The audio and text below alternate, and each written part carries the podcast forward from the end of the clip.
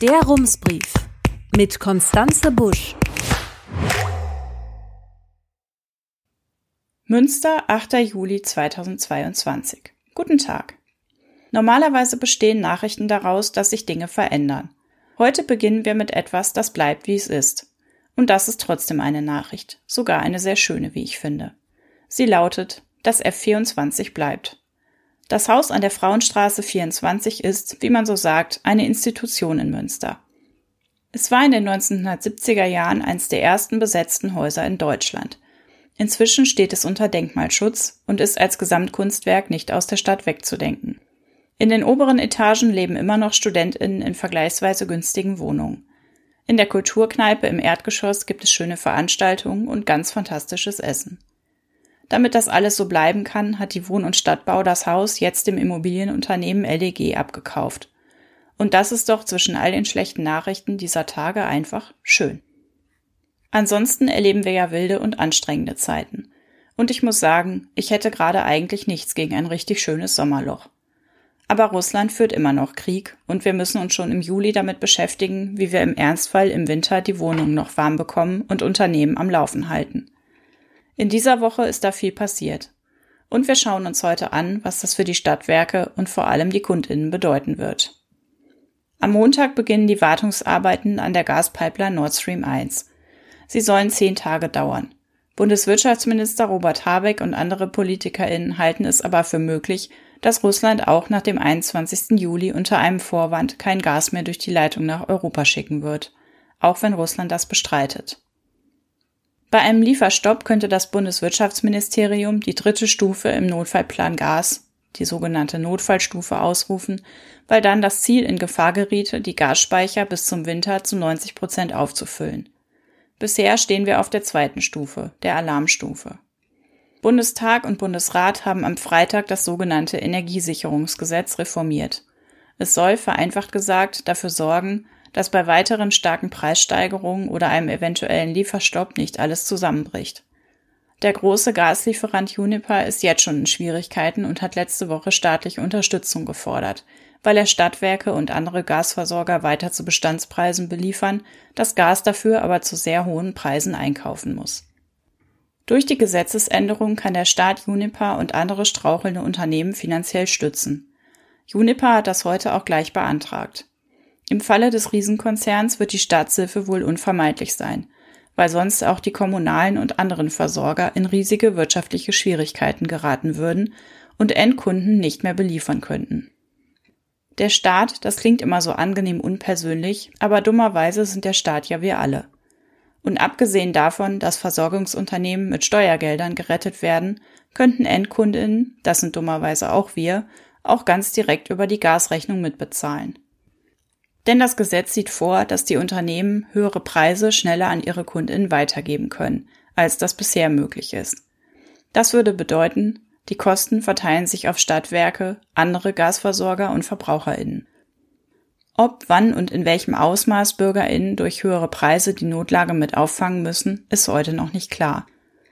Früher oder später wird es aber ohnehin teurer. Denn bisher profitieren zumindest die Stadtwerke-Kundinnen mit älteren Verträgen noch davon, dass Erdgas nicht heute für morgen eingekauft wird, sondern über Jahre, sagt Stadtwerke-Sprecherin Lisa Schmees. Günstigere Einkäufe aus den vergangenen Jahren fangen die neu entstandenen Preisspitzen jetzt noch halbwegs ab. Aber auf Dauer werden höhere Einkaufspreise auch zu den Endkundinnen durchsickern. Eine Preiserhöhung ist ja schon für September angekündigt. Das erneuerte Energiesicherungsgesetz ist der große Rettungsschirm auf Bundesebene.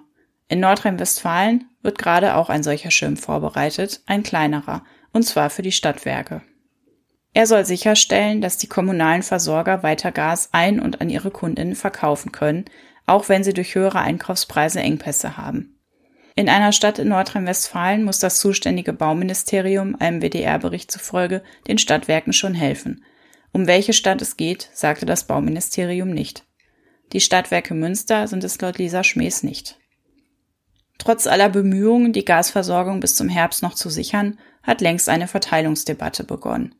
Private Haushalte, Schulen, Kitas und die kritische Infrastruktur wie Krankenhäuser und Polizei gehören zu den sogenannten geschützten Kundinnen, die weiter beliefert würden. Auch Bäckereien und andere kleinere Gewerbebetriebe würden laut der Bundesnetzagentur mit Gas versorgt. Ob und wie die Privatleute und Unternehmen die Mehrkosten stemmen können, steht natürlich auf einem anderen Blatt. Falls die Bundesregierung die Gasnotfallstufe ausruft, müssten vor allem größere Industrieunternehmen sparen.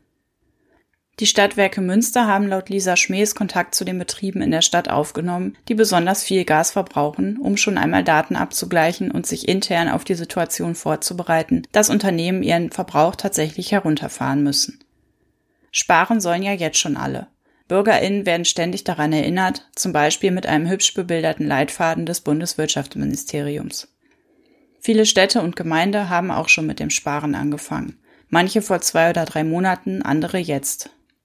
Sie haben zum Beispiel die Wassertemperatur in ihren Schwimmbädern gesenkt. So hatte es die Deutsche Gesellschaft für das Badewesen im April in einem Leitfaden für Schwimmbäder in der Energiekrise empfohlen. Die Wassertemperatur solle um zwei Grad gesenkt werden. So ließen sich 25 Prozent der Energiekosten einsparen. Einige bayerische Städte machten im April den Anfang.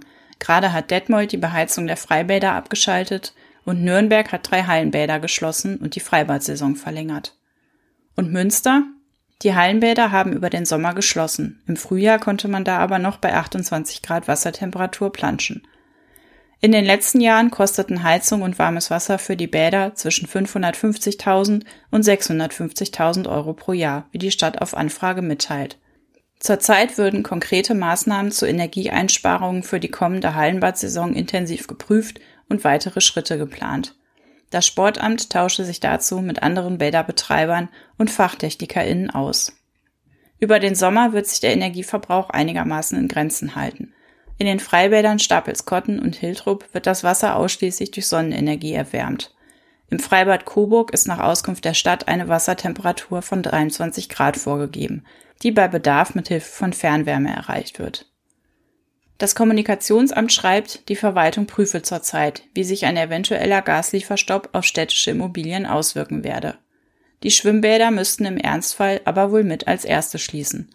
So sagte es jedenfalls der Bundesnetzagentur-Chef der Tagesschau. Welche anderen Unternehmen sich in welchem Umfang einschränken müssten, lässt sich aber nicht klar vorhersagen. Das hängt laut der Behörde davon ab, wie viel Gas Deutschland und die Nachbarländer dann gespeichert haben, wie kalt es ist und was sich wo einsparen lässt. Herzliche Grüße, Konstanze Busch. Rums, neuer Journalismus für Münster. Jetzt abonnieren. rums.ms